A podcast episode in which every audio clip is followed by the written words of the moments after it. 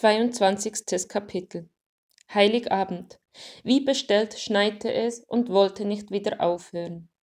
Bei dichtem Schneegestöber ging ich zur Kirche. Mein Herz wurde warm, als das Gemeindehaus in meinen Blick kam. Es war noch eine halbe Stunde Zeit bis zur Christvesper. Doch ich wollte Joachim und Sandra nicht warten lassen, also wartete ich, von einem Bein aufs andere hüpfend, die Arme um mich geschlungen, vor dem Gemeindehaus. Joachim tauchte als erster auf. Wir schüttelten uns die, freudig die Hände und ich beauftragte ihn, hineinzugehen und Plätze für uns freizuhalten. Der große Zeiger meiner Uhr rückte enger an die zwölf. Unruhig ging ich auf und ab, befürchtend, dass Sandra nicht käme, bis ich endlich erlöst wurde und ihr blonder Schopf am Ende der Straße auftauchte. An jeder Hand hatte sie ein Kind und kam mit gesenktem Kopf, dem Schnee trotzend, auf mich zu. Wir schauten uns aufgeregt an. Ich nahm Felix an die Hand, legte meinen Arm um sie und führte sie hinein. Neben Joachim nahmen wir Platz. Dieser musterte Sandra wohlwollend interessiert, bis ich ihm mit meinem Ellbogen in die Rippen stieß, was er mit breitem Grinsen beantwortete. Mein Blick ging über die dicht gedrängten Köpfe, als der Gottesdienst mit einem kräftigen Freue dich Welt begann. Rechts neben der Kanzel waren zusätzliche Stühle aufgestellt. Mein Blick fiel auf einen lumpig gekleideten, bärtigen Mann. Sein Gesicht kam mir bekannt vor. Ich überlegte, wo ich ihn gesehen hatte. Dann schaute er in meine Richtung, und unsere Blicke trafen sich. Mein Herz setzte einen Schlag aus. Ich wollte aufstehen und zu ihm gehen. Die Begrüßungsworte des Pastors hinderten mich daran, aber ich winkte ihm zu und er winkte zurück. Mein Freund aus der Adventszeit, der mir den Schlüssel zur Weihnachtsfreude geschenkt hatte. Rudi, was für ein Wiedersehen. Ich sah Sandra an und wir lächelten. Ich freute mich auf den Abend mit ihr und den Kindern. Festlich ging der Gottesdienst weiter. Gefühle kamen in meinen Bauch, von deren Existenz ich nichts mehr gewusst hatte.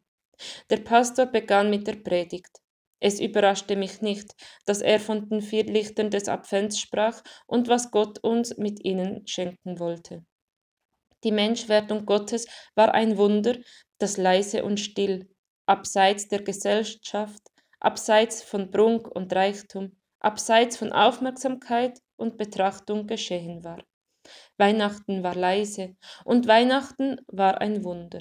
Gott wurde Mensch. Nun lag es am Menschen, Hirte zu sein und zum Stall zu gehen, die Botschaft zu hören und zu behalten, Gottes Kind zu werden. Die Worte drangen in mein Ohr und trafen direkt ins Herz. Ich fühlte es, das Klopfen an meine Herzenstür. Gott hatte mich nicht vergessen. Jetzt stand er vor mir, bot mir seine Hand und ich schlug ein.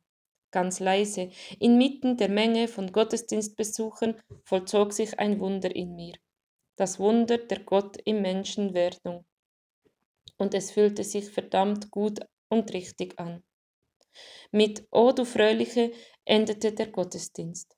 Ich entschuldigte mich bei Sandra und eilte zu Rudi.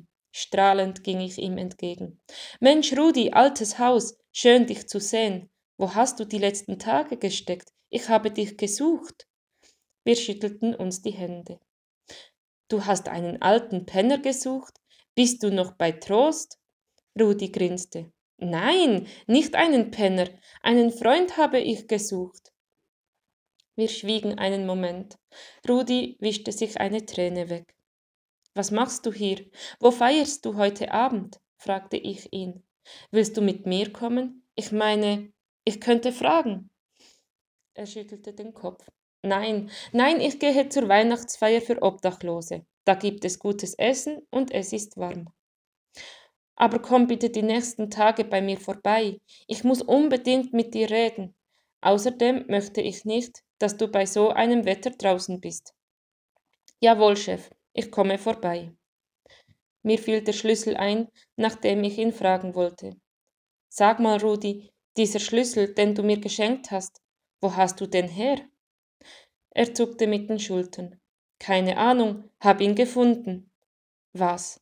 Du hast doch so geheimnisvoll getan, von wegen der Schlüssel zur Weihnachtsfreude und so. Ja, und? Freust du dich? Das konnte doch nicht wahr sein. Ich grinste. Ja, und ob? Er war 100 Euro wert. Donnerwetter. Und was hast du damit gemacht? Verschenkt. Rudi grinste mich an. Ich grinste zurück und ich glaube, es war das wärmste Grinsen, das je zwischen zwei Menschen ausgetauscht wurde.